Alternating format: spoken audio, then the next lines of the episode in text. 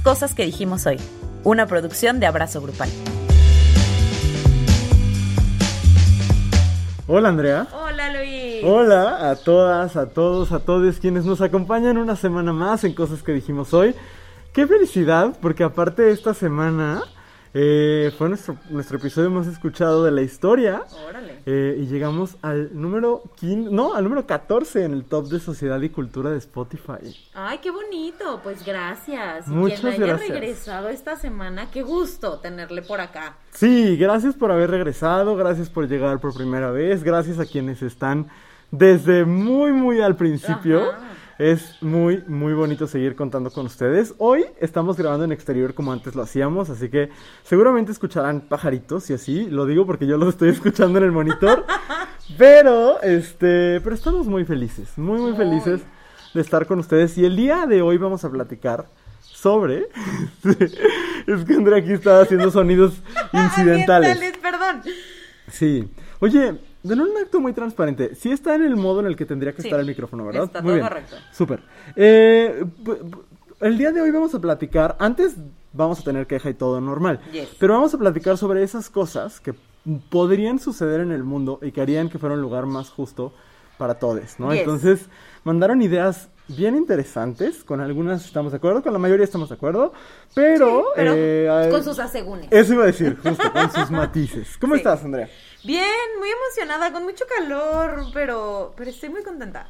Estoy Sí. muy contenta de tener gente nueva, de tener a la gente de siempre y de que siento, Ajá. creo yo, que ahora le metieron mucho corazón a sus, a sus respuestas. Porque acuérdense que cada semana, por ahí de lunes, martes, ponemos una preguntita en las redes de abrazo, por si ustedes nunca han participado en la dinámica, y ahí ponemos la pregunta de lo que vamos a hablar en el episodio, Sí. y ustedes ponen ahí lo que ustedes quieren aportar. Y creo que esta semana le pusieron mucho corazón. De Total. pronto hubo gente que casi nos escribe ahí tratados filosóficos muy Sí. hermoso. Sí, fue un ejercicio como de, de imaginación bastante bonito. Sí.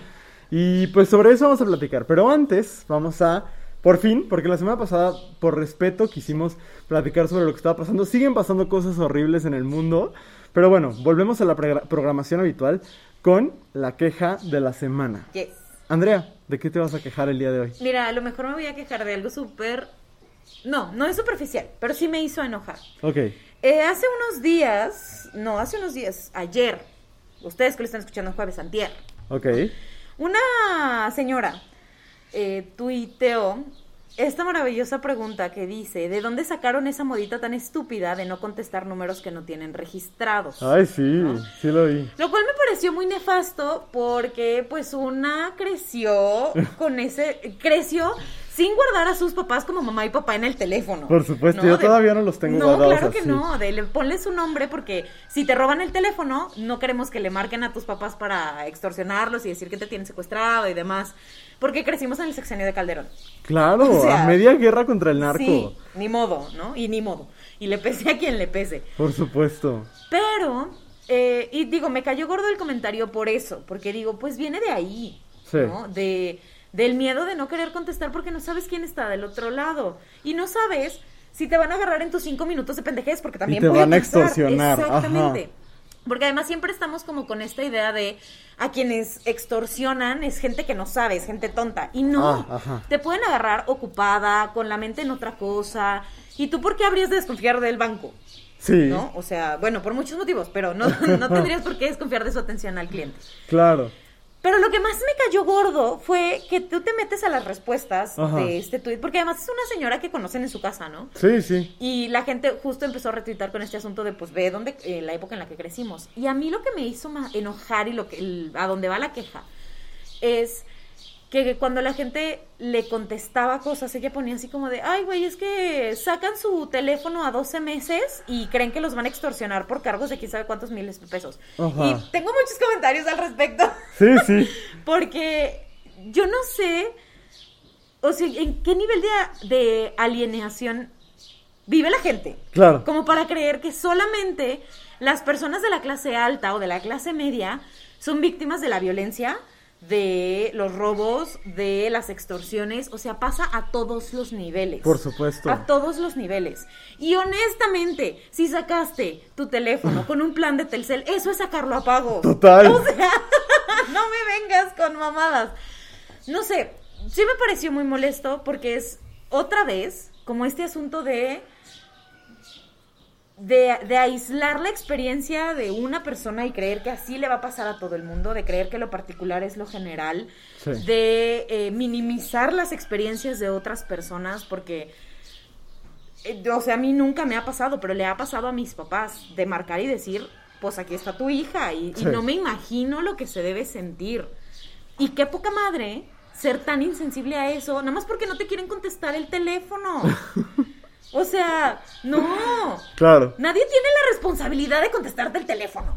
No es la obligación de nadie, ¿no? Y si tanto te interesa que te contesten, pues ya debería tenerte registrada. Y si no te contestan, manda un mensaje. O sea, es la época dorada de la comunicación. There are so many ways, tantas maneras. Todas las posibles. Sí, entonces no sé, me pareció muy molesto, muy insensible y completamente alejado de la realidad en la que vivimos en México. Yo tengo una duda.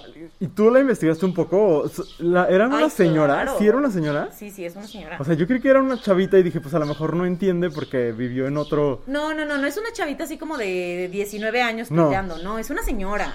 Ah. Es una señora y es mexicana, porque Ay, también dices a lo mejor el contexto de otros países, Ajá. que de Latinoamérica no creo. Ajá, a lo ¿Sabes? mejor Pero a lo mejor es española la señora. No, es mexicana. Ah. Y entonces es como Es una mexicana muy desconectada de... cañón, cañón. Entonces, no manches, señora. Y además, de veras esta idea de que a los pobres o a los a las personas de clase baja que viven en situaciones de pobreza no los asaltan, no, no son víctimas de la delincuencia y de la violencia, es una gran mentira. Al contrario, o Exacto. sea, es- son quienes son constantemente afectados por la violencia estructural. Y es que no tenemos la más mínima idea de lo que pasan, de lo que pasan personas que viven fuera de nuestro coto. O No, sea, tal real. cual, así. No, ay, no, bueno, en fin, esa es mi queja. Muy bien, muy bien. Mi queja es. No es una queja. O sea, yo ya saben que aquí se hace lo que se quiere con la sección. Eh, bueno, hay una queja. Y a partir de la queja quiero hablar de algo. O sea, mi queja es por la postura que sigue tomando la Iglesia Católica respecto a las uniones de personas del mismo sexo, ¿no? Eh, ya sabemos, ya fue mi queja alguna vez, como esta postura del Vaticano en un sínodo reciente, en el que ante la respuesta de si la Iglesia podía bendecir las uniones entre personas lesbianas, gay, bisexuales, eh, um, eh, la, la respuesta fue, la iglesia no puede bendecir el pecado, ¿no? Totalmente estigmatizante, violento y demás. Pero tengo una antiqueja, un brindis, una celebración, Ay, a toast to the groom. a toast por un montón de eh, sacerdotes y obispos de Alemania que tomaron la, la, la verdad sí muy valiente decisión de oponerse a la institución y de bendecir eh, por en ritos católicos eh, las relaciones ahora no sé si se les podría llamar matrimonios pero las relaciones de más de 100 parejas de personas del mismo sexo como un acto de rebeldía ante lo que ellos consideran son medidas discriminatorias del Vaticano, ¿no? Y lo son. Eh, esta acción, de- miren, ahí les va. Eh, participaron eh, muchísimos curas, ahorita les doy el número exacto, pero aparte participaron 230 profesores de teología Órale. que firmaron una declaración conjunta en la que enlistan las razones por las cuales consideran que el Vaticano está discriminando a las parejas LGBTQ+. Eh, y, y hacen un manifiesto también que dice algo bien interesante, que dice que esta nueva decisión del Vaticano de decir que, es, que, que Dios no puede bendecir el pecado, eh, tiene un aire paternalista de superioridad y discrimina a las personas homosexuales. Totalmente. Entonces, me, me gusta mucho porque esto es un... Ayer escuchaba a Bernardo Barranco en, en la radio justo decir que esto es un antes y un después, porque podría incluso ocurrir una nueva reforma, ¿no? O sea, es... eh, pues sí es un partir con la postura institucional. Y qué bueno, porque eh, tenemos a un papa que llegó bajo la premisa del cambio, ¿no? Como luego llega la gente al poder bajo la premisa del cambio. Y que pues nos ha dado con una cara más amable, pues más de lo mismo, ¿no? De la exclusión a las personas LGBT. Eh, yo personalmente no tengo ningún interés en casarme por medio de la religión católica, pero mucha gente sí. Y tiene el derecho de hacerlo, ¿no? Entonces, eh, pues nada, me, me gusta, me mueve, me, me parece aparte una imagen muy poderosa, porque durante el fin de, el fin de semana pasado, en más de 100 templos en Alemania, curas bendijeron eh, las uniones religiosas de parejas LGBT Wow. Y eso no es cualquier cosa, Sí. es un hito histórico. Y entonces me siento pues feliz de ver esto y, al mismo tiempo mi queja es como la gran decepción de ver que aun cuando hay sectores progresistas dentro de la iglesia que quieren hacer transformaciones significativas, quien llegó con la premisa de hacer una transformación de alguna forma, pues no la está haciendo, ¿no? Y como esta, esta, ¿qué será? Pues como esta indiferencia de decir, ay, pues miren, no sé, o sea, no se puede, punto, ya ni modo, pero Dios te ama. Híjole. Es como, Dios te ama así, ¿no? De segundón, de ciudadano de segunda. Y entonces, pues nada, eso, de eso quería hablar el día de hoy. Qué bonito y qué poderoso. Es, un, es, es una imagen muy poderosa porque es es. rebeldía ante el gran poder hegemónico. Sí, sí, sí. Y la verdad es ligeramente aterrador. Sí. Sí, hay uno de los poderes que da miedo, es, son esos cabrones. Ajá, entonces como tomar la decisión de que aún así era lo correcto, porque creo que es eso, ¿no? Viene de un, de un examen de conciencia Sí. de decir, pero ¿qué es lo correcto? ¿No? Y lo correcto pues es, pues permitir, no discriminar, ¿no? Claro. Muy bonito. Muy bonito. Muy bonito. Muy bien. Felicidades por tu antiqueja. Esa es mi antiqueja. Muy bien, pues vamos a una pausa y cuando regresemos hablaremos de la pregunta de esta semana. Si te gusta lo que estás escuchando, no olvides seguirnos en tu plataforma de podcast favorita o en todas. Estamos de regreso en cosas que dijimos hoy. Sí háganle caso a la bella voz de Andrea. De que si les gusta lo que están escuchando, pueden ir a Spotify, a Apple Podcast, a todos lados y seguirnos. Y en Apple Podcast aparte se puede dejar un bonito comentario de que Ah, les está gustando lo que están escuchando. Y eso nos ayuda, ¿no? O sea, califíquenos positivo y eso siempre, siempre Se está chido. agradece. Muy bien, pues vamos directo a la pregunta de esta semana Ok. que fue, ¿qué cosa haría que el mundo fuera un lugar más justo para todos? Y lo primerito que nos dicen es que nadie tolerara la intolerancia. Porque es lo primerito que surge, ¿no? Como el, ay, bueno, pues es que hay que tolerar a todos. Y ya lo hemos hablado una y otra vez, este asunto de la paradoja de la tolerancia y de que si se tolera al intolerante, entonces la intolerancia se impone, ¿no? Sí, totalmente, totalmente. Y me parece un buen punto de arranque para, para la conversación del día de hoy. O sea, como si dejáramos de ignorar, creo que a fin de cuentas el tolerar al intolerante es indiferencia, ¿no? Sí. Es decir, pues a mí ni me afecta, este, y- y incluso puede ser que como personas LGBT haya cosas que desde nuestra clase media o desde nuestros privilegios cis o desde muchas otras cosas Ajá. no nos afecten. Y entonces el decir, pues ni me afecta, no pasa nada X, es tolerar la intolerancia, Sí, claro. ¿no? Me parece que sí, o sea, que si, si como comunidades vulneradas incluso viéramos lo que está pasando contra nosotros y le hiciéramos frente de alguna forma, legal, en discurso, cultural, etcétera, se haría algo. Me parece un buen ejemplo lo que hablábamos ahorita con la queja, ¿no? Ajá. Como el, el- la discriminación que sucede dentro de la institución y cómo hay un grupo de sacerdotes que dicen, pues yo no quiero formar parte de esa estructura, ¿no? De esa estructura de, de violencia, voy a, in- a- a no tolerar esa intolerancia de- dentro de, y pues ya veremos qué consecuencias tiene, ¿no? Sí, sí, sí. Creo que también es. eh, o sea, este asunto de no tolerar la intolerancia es complicado. Sí.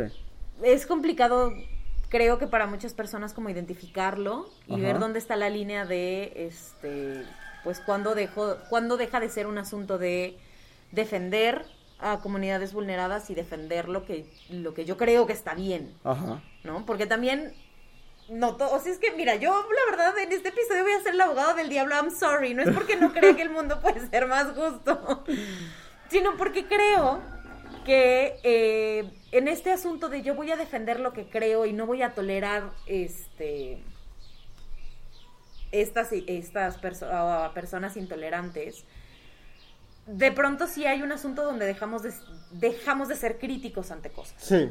¿no? Y eso me parece que es importante. Porque justo en el, en el buscar un espacio o un mundo o un desarrollo que vaya más parejo, no podemos perder el ojo crítico. Y no podemos aceptar como. O, no podemos solamente aceptar las cosas que. Ah, pues yo creo que esto es lo que está bien y se acabó. ¿no? Creo que ahí está el peligro de este tipo de afirmaciones. Por supuesto. ¿Sabes qué? También pensaba en que el matiz podría estar en la manera de no tolerar. Ajá. Porque no es lo mismo decir no estoy de acuerdo a la cancelación, ¿no? O a, soluciones punitivistas, ¿no? Al decir desaparece tu espacio, ¿no? Que creo que hay espacios que no se deberían tener, espacios donde hay discurso de odio constante. Sí, sí, sí, claro. Pero, pero sí creo que en cómo no se tolera, cómo se, se hace frente a la intolerancia, ahí hay matices interesantes. Sí, y que también se trata de no repetir patrones. Claro. De, de, no, de no pasar de ser víctimas a ser victimarios de, en, nombre de la justicia.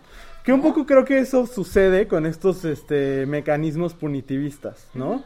Como de decir, ya no, ya se va a meter a la cárcel a todo aquel que violente a una mujer, ¿no? En la calle. Ajá.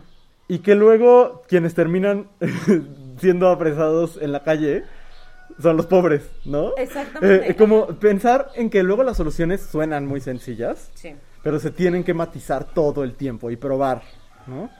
Con pruebas, pruebas efectivas. No, y que además siempre deben tener este, esta mirada interseccional que de la que nosotros como hacemos tanto énfasis. Y que buscamos, pues, no, no que ya la hayamos encontrado, pero estamos en esa búsqueda. Pero, ajá, que, que siempre se le debe buscar. Por supuesto. A, todos los temas, absolutamente a todos. Sí. Creo yo. A ver, ¿qué más? ¿Qué más nos dicen? Porque creo que esta es otra es una afirmación bastante rara. Sí, alguien dice que no hubiera corrupción. Ajá. Y pues, o sea, sí. Pero y luego. es que la corrupción sí es un asunto que se está carcomiendo la, la, estructura de todas nuestras instituciones. Sí, cabrón. O sea, está presente todo el tiempo. Por eso yo, a mí me parece muy interesante el asunto de que creo que Morena desde el principio tuvo un diagnóstico muy certero con el que no supo hacer nada. Pero, o sea, sí es cierto que somos un país profundamente afectado por la corrupción. Sí, sí, sí. ¿No? Porque a fin de cuentas, la falta de movilidad social, ¿no? El, hecho de que las personas que nacen pobres no solamente mueren pobres, sino mueren más pobres todavía, eh, tiene que ver con un asunto de corrupción. Sí. ¿No? El problema es que ya está el diagnóstico. ¿Cómo no va a haber corrupción?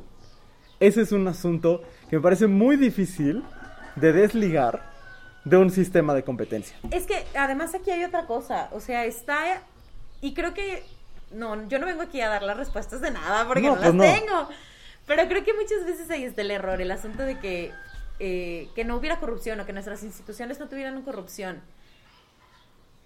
Pues, I'm sorry, pero una institución que ya se corrompió con la corrupción no se arregla. Se desmantela. Sí. La verdad. Y también creo que es muy ambicioso creer que solamente con desmantelar las, las instituciones que tienen como estos problemas de corrupción se acaba el problema, porque la corrupción no está en las instituciones, está en las personas.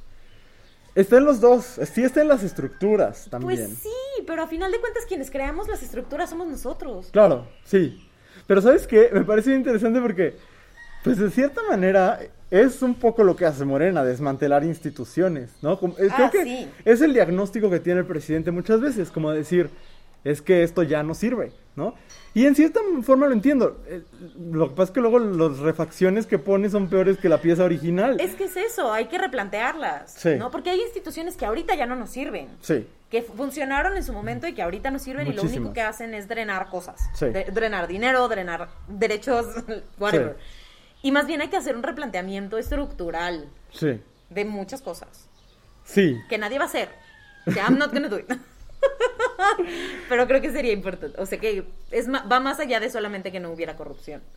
Sí, es un gran paso, Solo no creo que sea un problema individual. No, definitivamente no. Y, y- y luego creo que parece que se va a arreglar de formas individuales, como de Ajá. quitando a una cabeza y poniendo a otra. No, o que hay ciertas instituciones que podrían arreglarse y vivir sin corrupción cuando están basadas en eso. También, ¿no? claro. Que es una institución de la que ya hablamos al principio de este programa la queja. O sea, Sí, ¿sabes? totalmente. Eh, alguien nos pone, y de nuevo, no sé si esta sea una cosa que haría que el mundo fuera, porque me parece que más bien es un, es un síntoma de que el mundo es- ya en ese momento es un mejor lugar. No me parece una acción, Ok, ajá, sí. porque me- nos ponen el mundo sin acoso, Ah, sí sería un indicador de que eso. de que el mundo ya fue mejor. Totalmente, ajá. Pero ¿qué provoca el acoso? Sí, que creo que está en los puntos de más adelante. Pues si quieres nos vamos a los puntos más adelante, pero, ay, o Ahí, sea, esa aquí, es mi persona favorita. a ver, ¿qué nos dicen, Andrea? ¿Qué dice la caída de los gobiernos y del capitalismo? O sea, desmantélenlo todo. O sea, sí, ahí, Hasta su raíz. Sí, o sea, ahí está en, hablando tal cual de una ruptura de- Estru- con sí, toda la estructura. Está cabrón. No, Sí. no happen. Fíjate que no es las de las soluciones que a mí me gusta dar. Sí. Porque, porque me parecen ejercicios de imaginación muy poco aterrizados en, en la realidad. O Sí. sea, me parece el- la canción Imagine de John Lennon, ¿sabes? Ay, sí, I-. Imagine there is no heaven, Imagine there is no money, Imagine there is... O sea, sí, Imagine todo eso, pero luego me despierto ¿Y y, qué con qué pasa? como, Ajá. ¿no? Y creo que en ese sentido, sobre todo lo primero, la caída de los gobiernos, ¿no? Y entonces, ¿cómo funcionamos? Sí. ¿No? En, el sen- en un sentido de, no hay un solo país que lo esté intentando así. No. Ahora, la caída del capitalismo. Me, me- me parece más interesante un punto al que vamos a llegar después que tiene que ver con la competitividad. Ok. Porque creo que ahí sí hay cosas que nos podemos imaginar desde nuestra pequeñez. Sí, sí, sí, claro. Y que también este asunto de la caída de los gobiernos y del capitalismo estaría a toda madre, pero pues no va a suceder. Y entonces creo que más bien se trata de pues buscar que no sean tan culeros, Sí. ¿no? Porque el capitalismo nunca va a ser justo, solo pues busquemos que sea menos culero o menos O busquemos otros sistemas. A mí lo que, me provo- lo que me preocupa es esta idea de, y que ya no haya sistemas. Y, no, y otra cosa, que cuando dices que, que la caída del capitalismo, la gente dice, es que eres comunista. Y tú, pues hay, como, hay muchas maneras de imaginar el mundo. Más allá No, del ajá. capitalismo. Ajá, del capitalismo y del comunismo. Por supuesto. ¿No? Porque tampoco nos tenemos, nos podemos casar con eso o nos tenemos que casar con eso cuando hay muchas maneras de convivir. Y los dos sistemas tienen cosas que funcionan. Es que de nuevo es este pensamiento binario, Sí. que es súper peligroso. Sí, cañón. Y, y como de bandas, como de bandos. Ay, sí. Eh, la siguiente me parece que hay cosas, porque creo que es una respuesta comodín. Y es Ah, sí, la respuesta sí. de la educación. Es la respuesta que todo el mundo da, pero creo que hay cosas que, que platicar, porque nos ponen educación gratuita e igualitaria. Ujú, Ok, educación gratuita tenemos. Sí. Eh, es- está en el artículo tercero de nuestra constitución. y luego nos ponen que en las escuelas se dieran clases de filosofía para niños. Eh, um, es que fíjate, cuando hablamos de construir mejores mundos, a mí siempre me llama la atención que siempre dice, ay, pues si la respuesta es la educación. Pero si ese diagnóstico lo tenemos, ¿por qué nada ha cambiado? Y creo que tiene que ver con que nada más decimos eso y luego no le entramos a ver qué sí hay que cambiar de la manera en que educamos y somos educados. Eh, y no tengo respuesta, tengo cosas, o sea, creo que hay muchos problemas en la educación en México. Ujú. Eh, la educación es excluyente, incluyendo el sentido de la gran diferencia entre la educación privada y pública en. México, Sí. ¿no? Pero tú querías decir algo sobre las escuelas y las clases de filosofía. Es que sabes que, que creo, o sea, justo cuando se habla de que la respuesta está en la educación, a mí me despierta varias cosas. Sí. Primero, este asunto de decir, de, de yo librarme de la responsabilidad porque ya no soy una niña, ya no soy adolescente, y entonces ya no estoy en formación y a quienes les toca cambiar el mundo es a ellos. Y es que ese es un primer error, pensar que Claro. solamente las niñas son educadas. Y que solamente ellos pueden aprender y pueden hacer las cosas Ajá. diferente. Sí. ¿no? Yo entiendo y me podrán decir, es que la plasticidad cerebral, sí, sí, pero a final de cuentas se pueden aprender cosas. O Por sea, supuesto. si nuestras abuelitas aprendieron a usar el WhatsApp, Claro. o sea, se pueden aprender, se pueden aprender cosas, ¿no? Eso como punto número uno. Y como punto número dos, también me habla del poco, de la poca comprensión que hay sobre lo que implica la educación. Porque la educación no es ir a la escuela. La educación no es solamente ir a la escuela, no es solamente ir a clases, ¿no? Y podríamos darles todas las clases de filosofía del mundo, pero si viven en un ambiente que es violento, que es misógino, que es homofóbico y demás, pues híjole, hay muchos tratados filosóficos muy problemáticos. Por supuesto. También es eso, o sea, ¿dónde está el filtro? Sí. ¿No? Y volvemos a, a lo mismo que platicábamos hace rato de siempre se tiene que ver con un ojo crítico, porque yo puedo perfecto, o sea, en la Alemania nazi se Ajá. educaba bien padriuris, solo que con ciertos ideales, ¿no? Claro. O sea, y, y con lo que ellos pensaban que era justo en ese momento. Sí. Entonces, a mí eso es lo que me preocupa, que se usa como un comodín sin entender las implicaciones que tiene. Y que, no, y que a final de cuentas, quienes educamos somos las personas adultas. Y si las personas adultas no cambiamos, de nada sirve que todos los programas del mundo, que todas las infancias tuvieran accesibilidad a la educación y todos los programas tuvieran filosofía. Ajá. Porque si las clases las da una persona adulta que tiene un gramo de empatía, no sirve de nada. Por la supuesto. educación por sí sola no sirve de nada. Y, y enfocada a las infancias y a los adolescentes, menos. Sí. Yo, yo creo que, que el asunto de la educación es fundamental, que sí es una de las respuestas, pero que es una respuesta que se ha pensado muy poco. Sí, claro. Se ha dicho mucho y pensado muy poco, ¿no? En general como, ok, educación, pero ¿cómo? ¿No? Y porque la mayoría de las personas no se dedican a eso. Sí. Y, y yo insisto, el decir educación sí es una, es una parte clave, pero cuando las personas que nos dedicamos a la educación nos sueltan la bolita como de esto es responsabilidad, espérate. Una, una niña, un niño, una niña es una esponjita de su entorno. Sí. Y si vive en un entorno amoroso, tolerante, empático, diverso, lo absorbe. Sí. No porque vaya a la escuela y yo le enseñe cosas. Y eso también es educación. Claro, todo eso es educación. Es que creo que está desde un... o sea, el, abordaje debería ser desde un replanteamiento de quién es el educador y quién es el educando, ¿no? Sí. O sea, todos somos educados, todos estamos en proceso Sí. de ser, de aprender Todo y tiempo. desaprender cosas. Todo el tiempo. Y, y por eso estas visiones comunitarias de eduquémonos entre todos a mí me gustan. Sí, claro. El problema es cuando se asume que solo es responsabilidad de los profesionales de la educación y de las minorías. Educar sobre las minorías. Claro, sí, sí, sí. ¿No? Y que una persona adulta ya no tiene nada más que aprender. Ah, claro. Porque también no, es que yo ya no que entiendo. Ajá, no, es que eso es como de los jóvenes. No, es que yo, a, a mí así me educaron. Ay, pues, Claro. ponte las pilas. Sí, porque planea usted vivir 100 años, o sea, sí. sí, sí, sí, sí. Y eso, eso es lo que también me, me parece que es parte del, del problema. Que llega un punto donde creemos que ya no tenemos nada más que aprender. Totalmente. Aquí hay de nuevo una cosa que me parece interesante eh, y creo que es un poquito más concreta, por lo menos. Eh, que es remuneración económica laboral completamente independiente del género. O sea que es un poco la eliminación de la brecha salarial de género, ¿no? Eh, sí, eso me parece que sí es un asunto que termina precarizando a las mujeres Sí. eh, y, que, y que no es difícil arreglarlo. O sea, es difícil porque no se ha logrado, pero que depende de pocas Pero no voluntades. se ha logrado, es que es eso, no se ha logrado porque no han querido. Exacto. Es como, eh, iba a decir una barbaridad, mejor no la digo. Ok, Pero sí, es porque no se ha querido. No es porque no haya dinero, porque dinero hay. sí, ¿no? Y no es porque haya un argumento o algo estructural que lo impida, es gente no queriendo hacerlo. por supuesto. Evaluando el costo-beneficio que tiene para ellas tener a una mujer, no, ni siquiera una mujer, a una potencial gestante en su equipo. ¿Por qué es eso? Cañón. Sí, sí, sí. Ay, qué coraje me dio decirlo, pero, pero es real. Sí, por supuesto.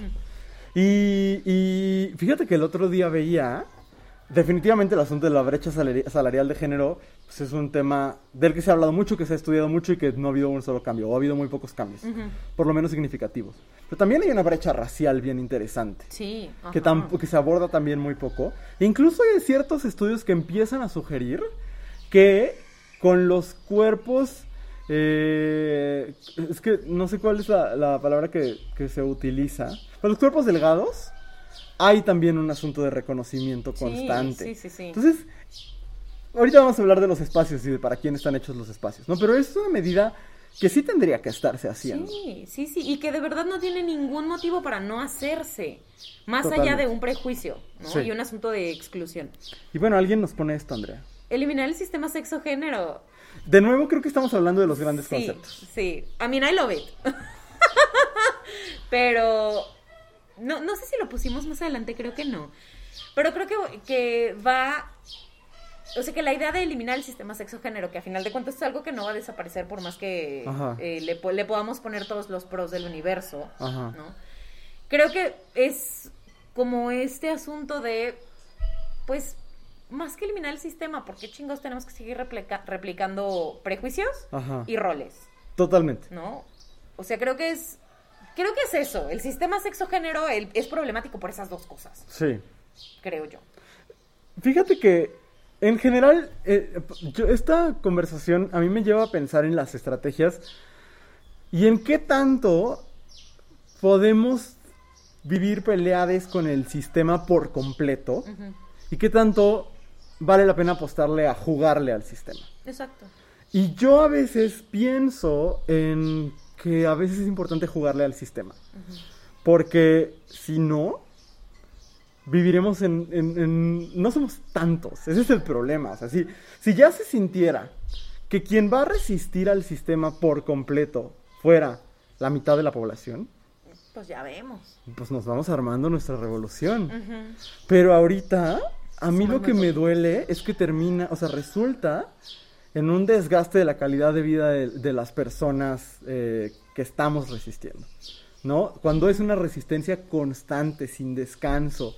Eh, entonces, no sé, o sea, sí, me gusta la idea, solo me gustaría hablar de cosas que se pudieran traducir en acciones Sí, claro. y en exigencias incluso. Sí. Pero, pero sí, es, es- es- sí. Y entonces dicen que no fuéramos tan competitivos.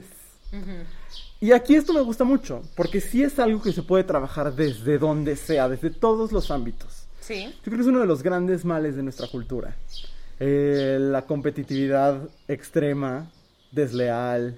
eh, sí, esta competencia constante. Sí. Eh, Que el- todo el- es una competencia con otros, contigo mismo, o sea, es horrible. Sí, porque siempre, incluso ahora, este, este neodiscurso eh, buena ondita que dice, la competencia es contigo, tienes que ser mejor que, el, que tu Que versión de ayer. Ajá. No. Ay, qué, qué tóxico. No, porque aparte las personas no estamos en una línea recta. ¿no? Las personas nos vamos construyendo para adelante, para atrás, para un lado, para el otro, volamos, caemos, vamos al inframundo. Eh, o sea, no somos personas que van en, un- en una carrerita, pero pareciera que sí. Y entonces, sí, a mí esta es una de las ideas que más me gustan porque creo que se pueden trabajar desde todos los ámbitos. Sí. Y porque además seguir alimentando esta idea de la competitividad. O sea, es- estar en una competencia implica que hay un premio. Y lamento decirles, amigues, pero el premio nunca llega. Nunca. O sea, puedes correr lo más rápido del mundo y ser mejor que tu yo de ayer todo el tiempo. Y aún así no llega. Sí, después de ser del Lo club de las que 3 de la mañana. Ajá, lo único que llega son enfermedades cardíacas, infra- infartos prematuros, diabetes. O sea, no vale la pena. Total. Y, No vale la pena. Esta onda incluso de... eh, es que ve, estas medidas de repente que pueden parecer revolucionarias, ¿no? Como las cuotas. Y el que, por ejemplo, hay una cuota de una persona trans. Hay un, un lugar que se abrió solo para personas trans. Y lo competitivo que termina siendo, Sí. entre todas las personas trans que quieren trabajo, hay un puesto para una persona. De nuevo, incentivando el compitan. Que se quede Sí, nada más sí, la mejor. Sí, ¿Y por qué no se queda el mejor, un mejor vato heterosis? Ajá. Uno. Pues no, ¿por qué no? Porque a fin de Porque no cuentas los espacios, ajá. Ajá. Entonces, no sé, eh, creo que si, si vamos planteándonos formas de no competir, de... No, y que además la competencia está hecha para que no generemos alianzas con las personas con quienes deberíamos. Claro. O, o con, o las, alianzas, la- eh, eh, eh, las alianzas que son peligrosas para el sistema. Sí. O sea, pensando, hace unas semanas eh, tuve una conversación muy interesante en Instagram. Sí. Y se la recomendé aquí. Ajá. Este, con Fernanda Dudet y Sol y así. Sí. Este, pueden ir a buscarla en el perfil de Instagram de Soite. Pero eh, en esa conversación platicábamos sobre el liderazgo y la sororidad como en ciertos espacios de trabajo y demás. Ajá. Y justo decíamos que eh, en ciertas o en ciertos niveles empresariales la sororidad es algo que no existe. Por supuesto. ¿no? Y que está mucho este asunto de las mismas mujeres son las que te ponen el pie para que no subas en esa, pues en, en ese mundo, ¿no? Y entonces nosotras parecemos unas culeras Ajá. por no dejar que otras mujeres entren. Claro. Pero es justo porque si entras tú, entra- yo pierdo. Por supuesto. si hay lugar para ti, ya no hay lugar para mí. Sí. Y entonces nos volvemos, o sea, dejamos de ser aliadas entre nosotras, cuando las mujeres organizadas son- somos una cosa preciosa, Sí. justo por este asunto de la competitividad. ¿No? Y de, de que todo el tiempo tenemos que competir por esos espacios que los hombres nos han dicho que nos tocan, Ajá. ¿no? De, ay, bueno, te tocan dos espacios y si quieres, Sí. y ni modo, y tú, no mames. Claro. En fin. No, y yo pensaba también en cómo de repente al sistema le conviene mucho que entre causas compitamos. Ay, también, también. sí. Cañón. O sea, este, eh, pues hoy eh, nada más le voy a, es junio, entonces solamente vamos a pensar en la diversidad. Y es Y mayo, es, ma- es marzo y, pensaremos ajá. en las mujeres. Y entonces tú no tienes lugar aquí, hazte, hazte para allá porque me estorbas. Y el otro mes tú hazte para allá porque ahora le toca a estos. Eh, cuando la celebración constante de la diversidad, que creo que viene entre otros puntos, sería mucho más interesante. Claro, y porque además ahí estamos siempre. Y la cooperación. La cooperación en la, en la resistencia y en la exigencia, lo traigo como muy en mente por, porque acabamos de tener la sesión del Cineclub con la Ajá, película sí, Pride. sí, sí. Eh, pero hay muchos ejemplos, ¿no? Muchos, muchos ejemplos de cómo las luchas cuando se unen, ¿no? Les platiqué en algún momento de esta imagen que viene en el documental Creep Camp, ¿no? De cómo el Partido de las Panteras Negras llegan a alimentar a estas personas con discapacidad que están en una, en una huelga, encerrades, ¿no? Y cómo dicen, pues es que estamos buscando a fin de cuentas lo mismo. Si a ti te ve bien, a mí también, si, ti- si a ti te va bien, a mí también me va bien. Eso, de verdad que al sistema le conviene que no suceda. Sí, claro. Por eso cada vez que se empiecen a pelear entre causas que no son de hombres blancos, ricos, Sí. heterosis, eh, cuestionense a quién le está beneficiando. Sí. O sea, ¿a quién le está beneficiando que nos estemos peleando entre nosotros? ¿Quién se está riendo al final? Claro. Sí. Claro, aguas. ¿Qué sigue? Sigue. Ah, ah, justo. Que los espacios, híjole, que los espacios no estén hechos para hombres cis hetero.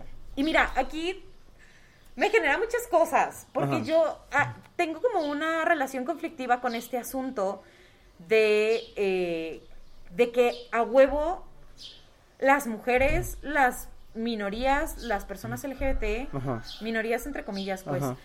este, a huevo queramos pertenecer a esos espacios. Pues- y peleemos por esp- Yo sé, yo sé que son los espacios. Porque de esos comemos. Sí, yo sé. Pero son espacios que no están hechos para nosotros. No, para nada. Y que este, esta. Yo sé que son los espacios que nos dan para comer. Ajá.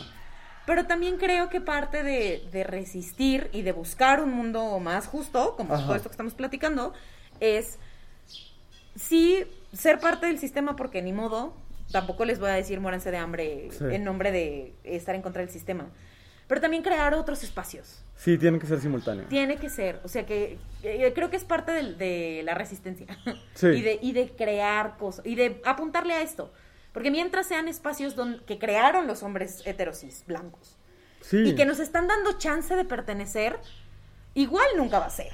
Justo nunca va a ser. Yo, yo pensaba en las comunidades zapatistas, por ejemplo.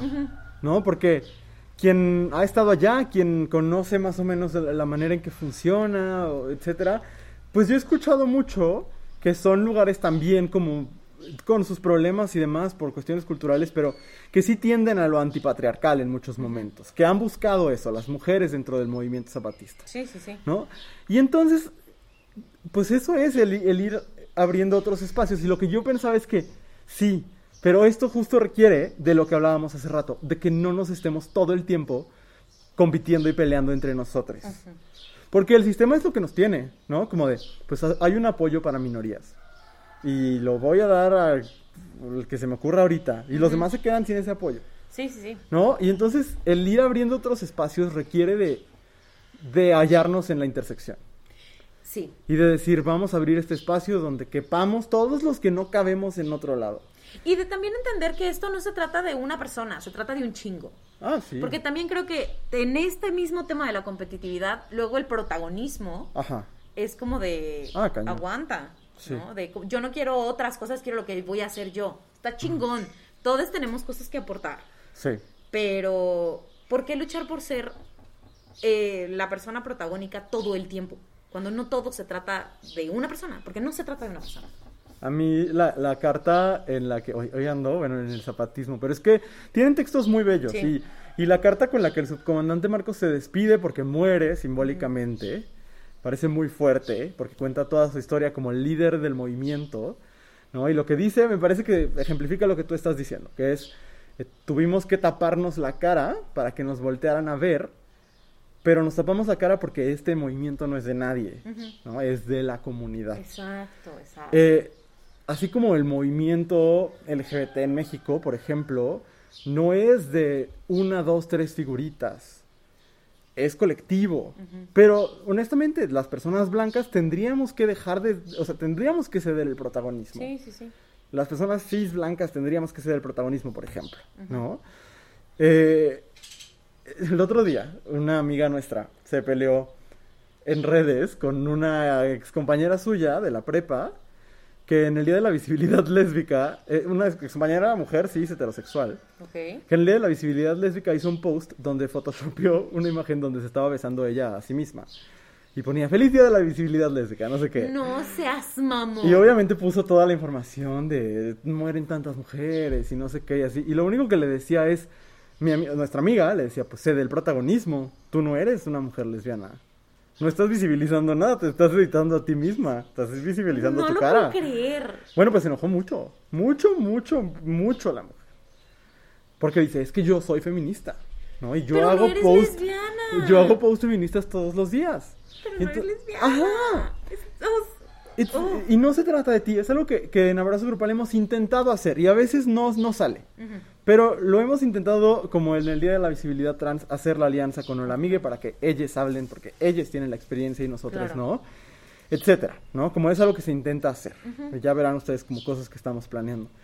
Eh, pero en general, yo he aprendido mucho de ver activistas queer, por ejemplo, que deciden ceder el protagonismo.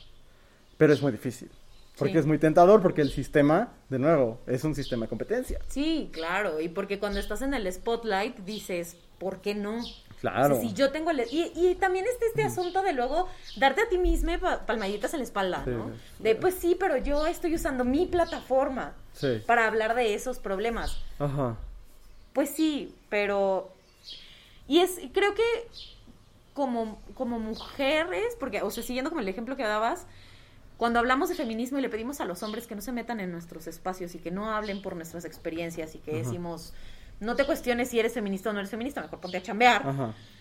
pues es lo mismo, es Claro. lo mismo. Y ser, y, y autonombrarnos feministas o autonombrarnos parte de cualquier movimiento o causa, Ajá. no, no, no automáticamente nos, nos cancela cualquier insensibilidad que podamos tener con otras causas, ¿no? Y creo que aplica para cada grupo. ¿no? O sea, nuestra condición no nos exime de nuestras des- nuestros desconocimientos y nuestra ignorancia. Y está bien, está bien equivocarse también, o sea, tampoco estamos diciendo cancelemos a todo mundo. Sí, por eso no quise decir el nombre de esta chava ni nada. o sea, No, solo no, no, me pareció un buen ejemplo. Sí, es un buen ejemplo, pero también hay que entender que todos estamos en proceso de aprender todo el tiempo. Sí, No. por supuesto. Ok. El siguiente es. Ay, este me encanta. Ajá. El considerar la diversidad como una fortaleza. Por supuesto. Y me parece bellísimo. Sí. ¿no? Porque creo que, ¿qué es eso? Que luego nos, el, el sistema nos quiere vender esta idea de que si no hubiera este binarismo de hombre-mujer. ¿no? Este, porque, no sé por qué ahorita se me venía a la cabeza como cuando hablábamos de destruir el sistema sexo-género, como de estas imágenes, eh, ay, ¿cómo se le llaman? No postapocalípticas, pero, pues sí, como de estos futuros alternos Ajá. horribles, donde todo el mundo está vestido del mismo color y con la misma ropa y así. Que es lo que quiero que, que creo que nos quieren hacer entender de si todos fuéramos iguales y creo que no va por ahí. No. ¿no? O no, sea, el espanto. entendernos como personas en igualdad de derechos no es lo mismo que tengamos que todos ser fotocopias de, de todos. Exactamente. De entender que todos somos diversos, aunque diverses, Ajá. eh, aunque Perdón, Anda- me, me aquí está distrajo el- pasando un avión. me distrajo el avión. Literal, se me fue el avión. Sí, sí. Pero este asunto, yo creo que cuando nos caiga el 20 de que todos somos diversos, aunque se- sea estés con un montón de, de personas que técnicamente son iguales a ti, Ajá. que son mujeres bisexuales de la misma clase social, etc. Tenemos nuestras particularidades. Por y creo que supuesto. cuando aprendamos a abrazarlas, Sí. ahí es donde, donde creo que el mundo será más bonito. Lo que nos enriquece es esa diversidad de experiencias y eso creo que no lo hemos terminado de entender, ¿no? Como entender que hay personas que vienen de, de- de entornos totalmente distintos al nuestro y ahí hay algo valioso. Sí. Y creo que en general, bueno, o sea, basta aprender la televisión mexicana y ver quiénes conducen los programas. Por ejemplo, los programas matutinos, ¿no? Son una copia, el uno Sí. del otro, ¿no? Y entonces tenemos mujeres blancas, bueno, no sé, Galea Montijo podríamos decir que es una mujer morena. Sí. Eh, ajá, de piel eh, clara, pero... Sí, totalmente. ¿sí? Es clara. Eh, y hay personas heterosexuales y hay personas, o sea, como, ¿dónde está la diversidad que, que, que sí existe en el mundo? Y hablando de México, que, que está, ¿no? Sí, Uno sale a la calle tiempo. y ve eh, morritas K-popers que traen los outfits Amo, amo. más interesantes del mundo. Sí. Y ve parejas LGBT, y ve personas trans, y ve este mujeres siendo mujeres desde la, desde su manera de ser mujer y ya. Eh, y hombres siendo hombres desde su propia manera, aunque cada, o sea, la verdad es que creo que nos atrevemos poco en general. Eh, y eso no, no lo vemos en los medios, por ejemplo, Sí, sí, sí. ¿no? Pero como entender que hay una gran fortaleza en eso, creo que cambiaría todo. Sí, yo también lo creo. Muy bien. Eh, después dice, cambiar la jerarquía de las profesiones en cuanto a sus sueldos. Híjole, se los dice un docente. Eh, y, y- y un docente bastante bien pagado en- en- teniendo en cuenta el entorno de los sí, docentes, claro. ¿no? Y, y eso es preocupante, ¿no? Sí, Como. El, el saber que las personas, pues tanto que decimos que la educación va a ser lo que revolucione el mundo, pero, por otro lado, es que me distraje porque creo que están oyendo como alguien parte zanahoria o algo así. Este, bueno, yo lo estoy oyendo en el monitor, pero no pasa nada. Este, pero, por otro lado, que ganan las personas que están haciendo esa labor de educación. Sí. Y así nos vamos por, ahorita vamos a hablar de las labores de cuidado, entonces no le quiero entrar mucho a eso. Ajá. Pero, eh, pues todas estas personas que ahora se han romantizado tanto como, ay, los trabajadores esenciales, los que nos están haciendo que el barco sigue siga flotando a la mitad de esta crisis. Pues sí, pero ¿cuánto pagas- gana? Ajá, el salario mínimo que no es suficiente para vivir. Los restauranteros decían, es que tenemos que abrir porque nuestros empleados ganan de las propinas, no ganan de lo que nosotros les pagamos, pues debería darte vergüenza. Exactamente, exactamente.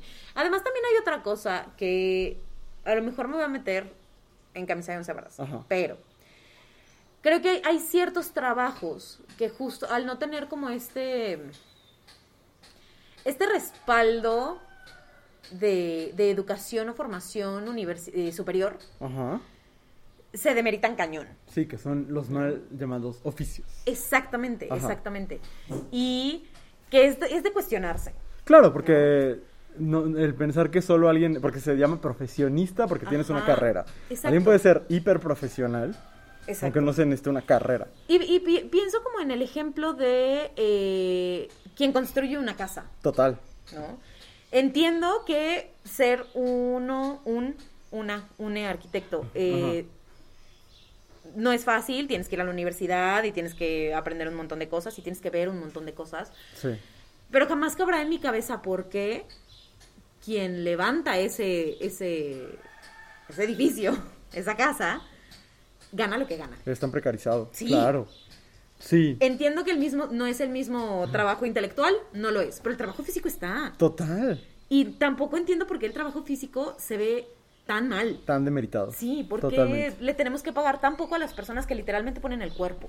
Para mí, este es uno de los puntos más interesantes, porque cuánto, o sea, creo que dice mucho de como sociedad que, que- que, por ejemplo, Juan Pazurita gane, gane lo que gana Ajá, y un albañil gana lo que gana, sí.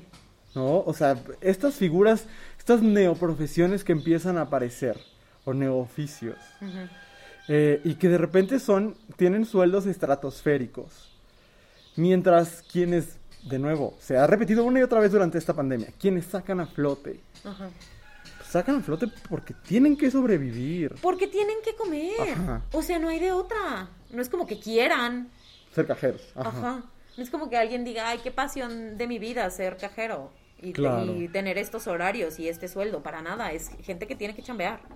Por supuesto. Y, y en general creo que esta, como esta perspectiva nos hace falta mucho. Porque sí, claro, si empezáramos a... eh, o sea, también, luego dicen, ¿por qué los maestros eh, no le invierten más tiempo a revisar los trabajos? ¿Sabes cuántos alumnos tenemos? O ¿Y sabes cuántas horas se lleva la planeación? ¿Cuánto tiempo te tardarían? Y sabes cuánto, o sea, si yo dividiera las horas que le dedico a trabajar y dividiera mi sueldo en las horas reales que trabajo, Claro. lo que ganaría la hora. Sí. Y O lo sea- mismo hablamos de muchísimas otras profesiones. Sí, totalmente. Y, y, cre- y sí creo que hay un problema cuando uno, no nos hemos cuestionado este tipo de cosas, o dos, creemos que está bien. Cuando Sí. vivimos cómodamente en un mundo donde puede haber esa diferencia de, de dinero, Total. porque a final de cuentas se trata de dinero, porque el dinero es lo que nos da de comer. Sí. Y que podamos decir, sí, no pasa nada. Es que creo que una, y no viene en la lista, pero ahorita lo pensaba y entonces creo que una de las principales medidas para construir este mundo más justo para todos, sí tiene que ver con eliminar el mito de la meritocracia. Lo he Híjole, pensado cañón. una y otra vez. Porque llegaron muchos mensajes que decían, no, bueno, es que la meritocracia es esta idea de que, de que cada quien dependiendo de, su, de lo que le aporta a la sociedad y de sus talentos y demás, Híjole, eh, eh, debería eh, ganar. Uno, ¿por qué? Y dos, ¿qué le aporta a la sociedad? Eh, Juan Pazurita. Ajá, es que sí, Kim no- Kardashian. Ajá, exacto. Kylie Jenner. Ajá. Todas estas. Y todos estos y todas estas. Bueno, sobre todo todos estos y todas estas. ¿Qué le aportan a la sociedad? Sí. ¿Qué están dando? Eh, porque ¿Cuáles son sus talentos? Ajá, que- porque entonces realmente... Y luego dicen, es que trabajan muy duro. Felicidades.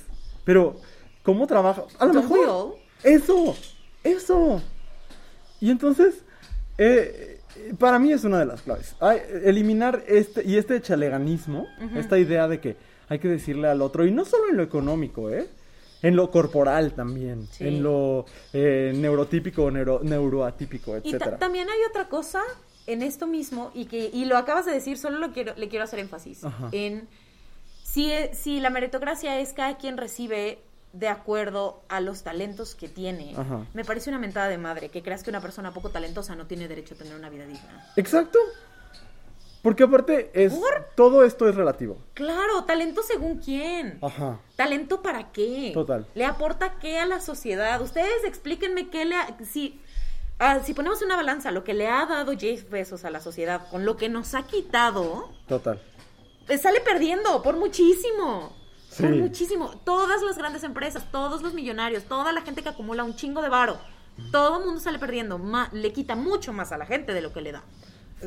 Totalmente. Y, y ni aunque hagan sus fundaciones como los recientemente divorciados Bill y Melinda Gates, este, pues podrán hacer sus fundaciones, pero, pero la cantidad estratosférica de dinero que siguen teniendo, Sí, es- es porque lo merecen, entre comillas, hice comillas en el aire, es, es preocupante. Y creo que nos podemos saltar porque, Ajá.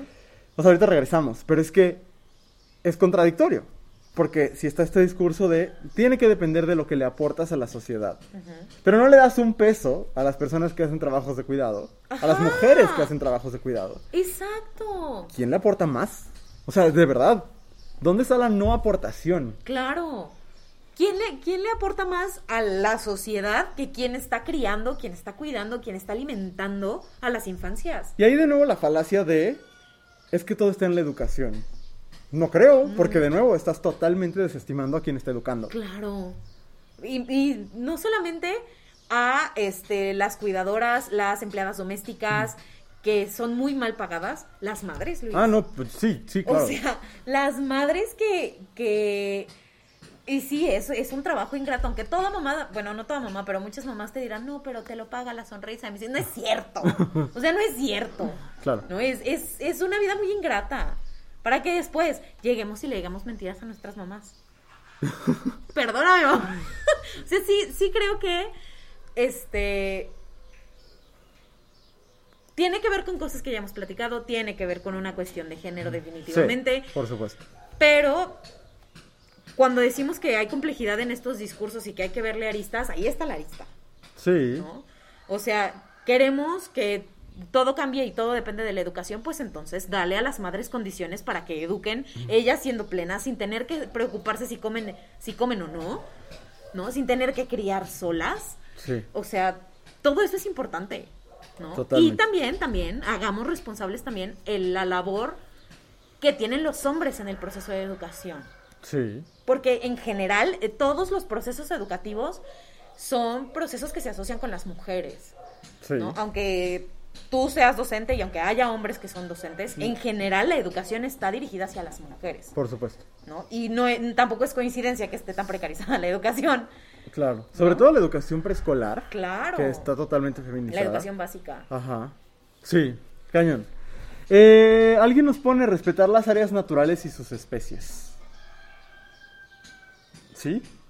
Súper sí. Pero creo que aquí hay un asunto estructural bien fuerte.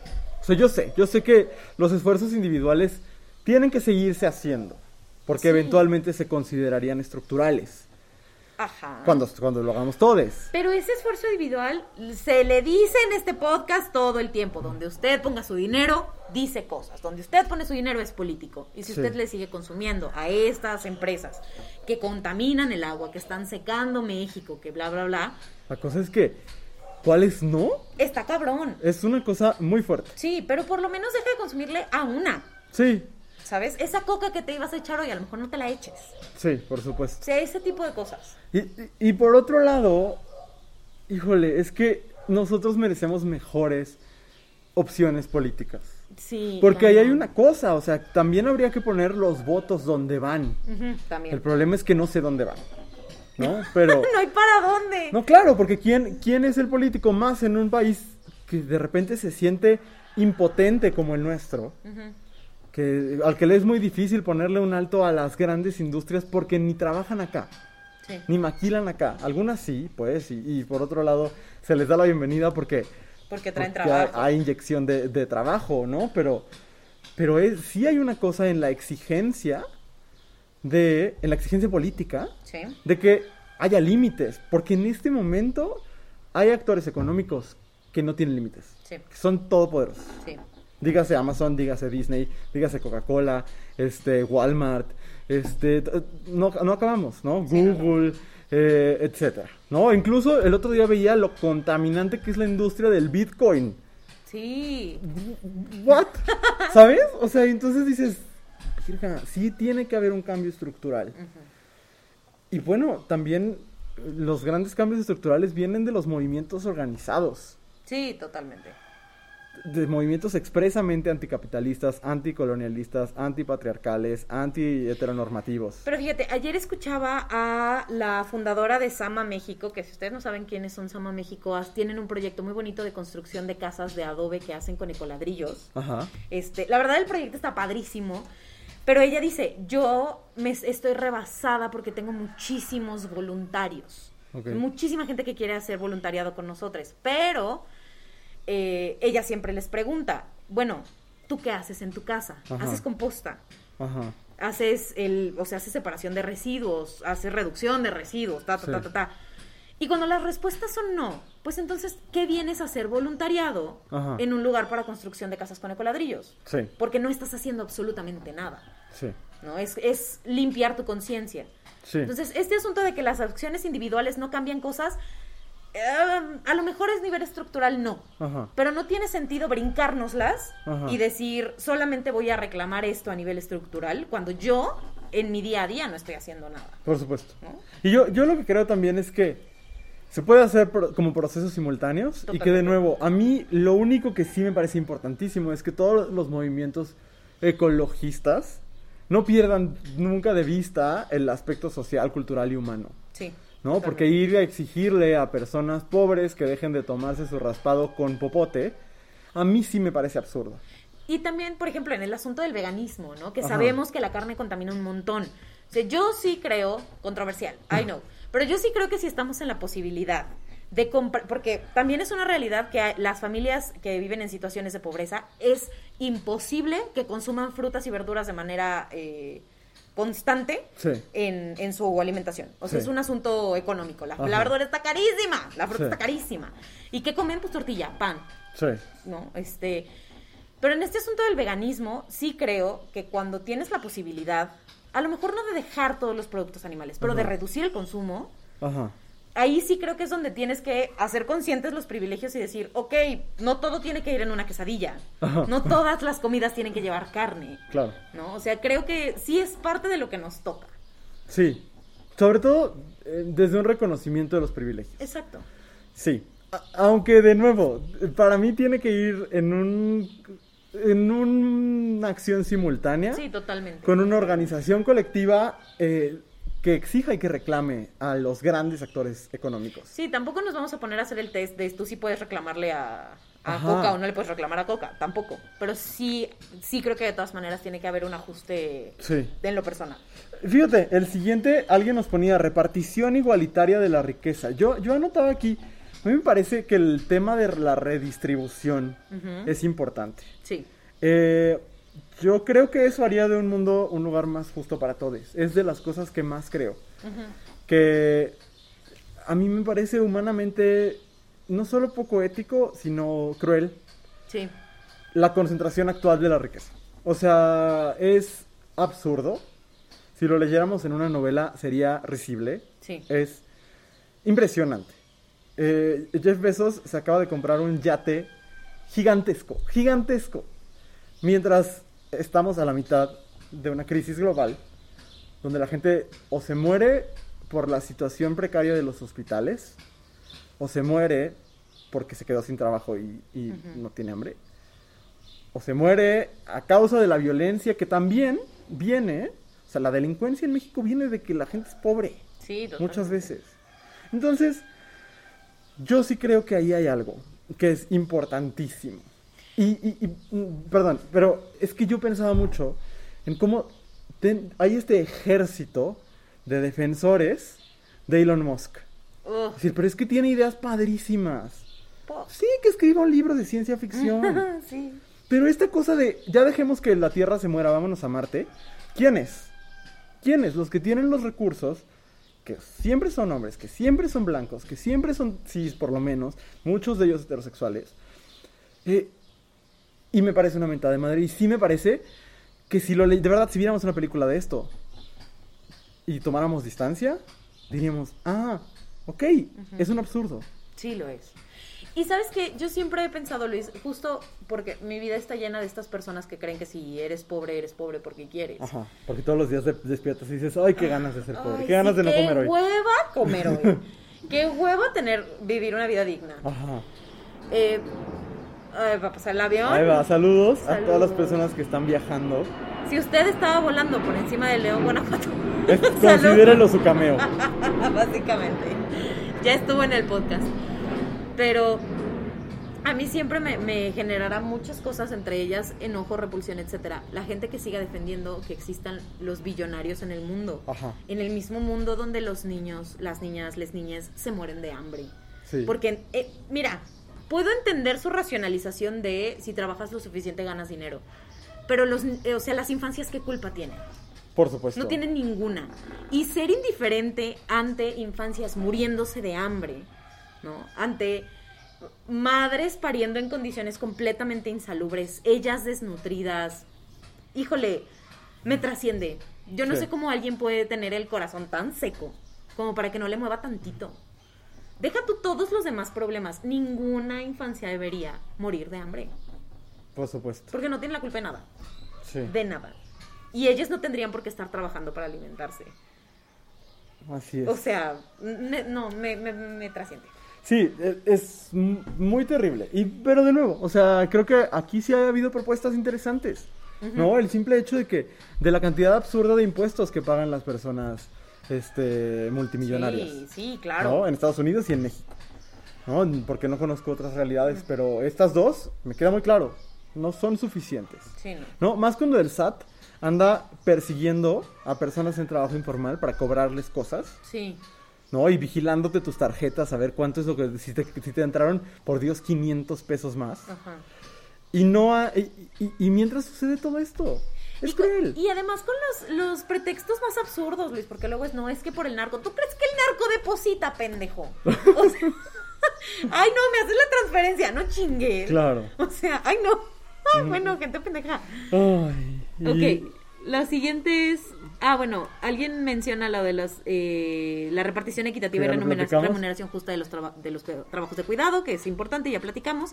Y dicen, priorizar los vínculos y la vida, no el dinero y la acumulación. Y eso me parece perfecto para cerrar el episodio. Sí. Eh, hay un asunto con la acumulación. Sí, Con que somos. con la un- acumulación de cualquier cosa. Sí, ahora, a mí esta cosa de que se muera el dinero me parece una solución ingenua. También. Eh, porque todos lo queremos. Todos queremos tener cosas. El problema es que todos podríamos tener cosas. Todos podríamos tener cosas.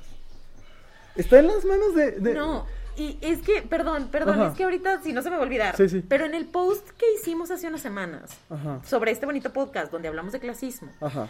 Y que la gente, y que hablábamos de que era clasista eh, decirle a la gente pobre que, o en situaciones de pobreza que no tenga hijos, Ah, sí. y que todo el mundo decía, pero vean cómo está el mundo. Ajá. No, ya no deberían tener hijos y no les pueden dar una vida, bla, bla, bla. Y todo el mundo decía, es que ve cómo está el mundo, y ve cómo está el mundo, y ve cómo está el mundo. El mundo está para que todos pu- pudiéramos vivir bien Por si esa riqueza se redistribuyera. Sí. Si las empresas dejaran de sobreexplotar el planeta de la manera en la que lo hacen. Y son empresas multimillonarias. Claro, porque no hay recursos naturales. Pero de nuevo no es por porque las personas pobres tengan muchos hijos. Es porque las empresas están acabando con el agua Sí, y con la tierra, haciendo su fracking y demás exacto. cosas. Y una Saludos persona en situación... una... una persona en situación de pobreza no es culpable ni empeora la situación. Que sigas comprándole en Amazon Prime dos días de entrega. Eso sí. Y, y, y, a ver, es que aparte la gente se enojaba muchísimo con esto. Con esto de, pero es que, ¿qué le vas a decir a los niños cuando no tengan que comer? Yo decía, sí, pero eso no es responsabilidad. O sea, ¿cómo vamos a ser fascistas con los cuerpos de las mujeres empobrecidas? En lugar de ser justamente exigentes con el sistema que las empobrece. Claro, claro. Eso, eso. Y de nuevo, lo decías tú en el episodio, decías, ¿y qué pasa con la... eh, nadie le está reclamando a la gente multimillonaria la huella de carbono de sus seis hijos. No, o sea, no, es, es, es muy problemático. Ni de sus coches ocho cilindros, ni de nada. No, Ah, les, no. no les reclaman esa huella de carbono. Porque trabajan mucho, entre Ajá, comillas. exacto. Y como trabajo mucho o porque hago mucho dinero, Exacto. tengo ese, ese permiso. Y no chinguen, No. no chinguen. Con eso quiero cerrar este episodio, con un no chinguen. Estoy de acuerdo. Todavía no cerramos el episodio No, no, no. porque nos faltan recomendaciones. Ah, sí, sí, pero esta, esta sección del episodio. Este segmento. Muy bien, pues con eso cerramos. Vamos a un corte y cuando regresemos, recomendación. Compártenos tus comentarios sobre el tema de esta semana utilizando el hashtag Cosas que dijimos hoy en Twitter y en Instagram. Estamos de regreso en cosas que dijimos hoy después de una charla muy interesante Muy interesante. sí. sobre eh, las cosas que podemos hacer para mejorar el mundo y ahora les vamos a recomendar cosas, no sé qué. Libros. Ya, hoy libros, Hoy hoy, tal cual libros. Andrea, que creemos que mejoran el mundo. Ok. Eh, el día de hoy voy a recomendarles un libro eh, como temático. En mi cabeza es temático. Ok. Porque el día de hoy que estamos nosotros eh, grabando es 12 de, a- de mayo sí, y hoy termina el Ramadán. ok. ¿no? El Ramadán es, para quien no lo sepa, es un mes de pues este ritual religioso musulmán donde se hacen ayunos durante todo el día y tiene este cuestiones de oración y reflexión y autoconocimiento, etcétera.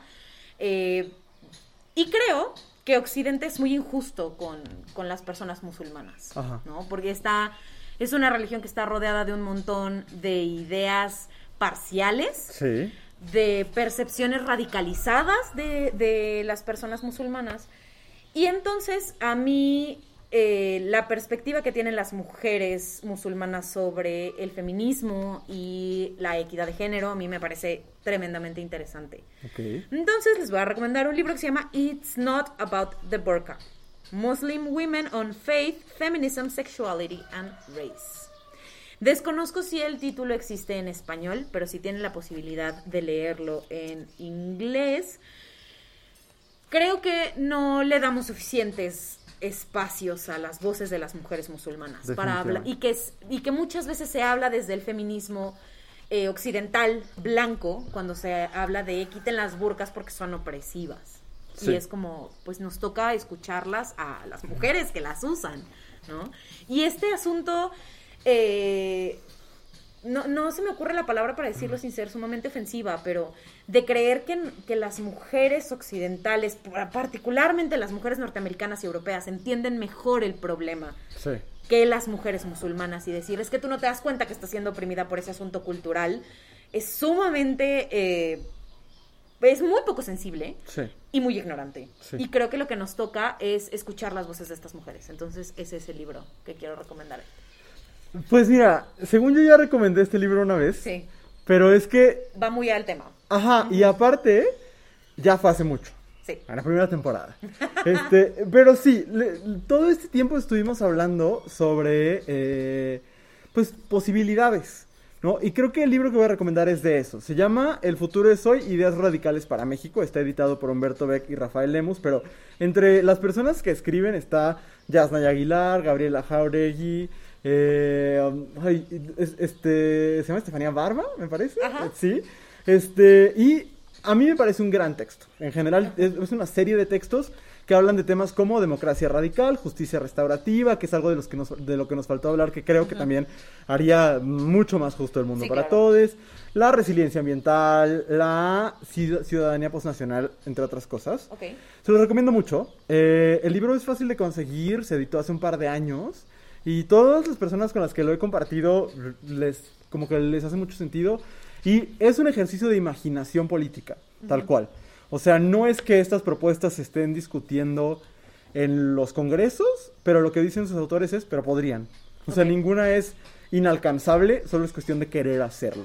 ¿no? Y me gustaría nada más leer un par de puntos eh, de lo que dice sobre la justicia restaurativa Elisa Godínez en su texto. Porque dice algunas cosas en el resumen tal cual. Eh, dice, en México la injusticia y la impunidad son dos formas de violencia perpetradas o solapadas por el Estado. El sistema judicial en México es desigual y sobremanera injusto. En él las personas sin recursos económicos no pueden acceder a la justicia. Los espacios formales del Estado mexicano están monopolizados por las élites blancas, criollas y educadas, y quienes no pertenecen a ellas padecen la exclusión y la violencia. En México existe un segundo Estado, paralelo al Estado formal, dominado por corporaciones criminales que administran recursos y ejercen formas de violencia extrema. Y dice, hace falta reconocer que el discurso del populismo punitivo, que justifica la imposición de esquemas de militarización, representa una falsa salida a la actual crisis de violencia. Y empieza a describir la justicia restaurativa. Y me parece que esa es otra línea que en, algún momento abordaremos con expertos, eh, de, cómo ir construyendo un mundo más allá del castigo, que también creo que es un tema que da para, platicar. Entonces, bueno, les repito, el libro se llama El futuro es hoy, ideas radicales para México, eh, y ya. Ok, muy bien. Muy bien, pues llegamos al final del episodio del día de hoy. Espero les haya gustado, espero les haya hecho sentido. Y ya saben, si les gustó, pueden compartirlo en sus redes sociales, pueden eh, seguirnos y escucharnos cada jueves. Cada jueves aquí nos escuchamos. Muchas gracias, Luis. Muchas gracias, Andrea. Nos vemos. Adiós. Bye. Si te gusta lo que estás escuchando, no olvides seguirnos en tu plataforma de podcast favorita o en todas.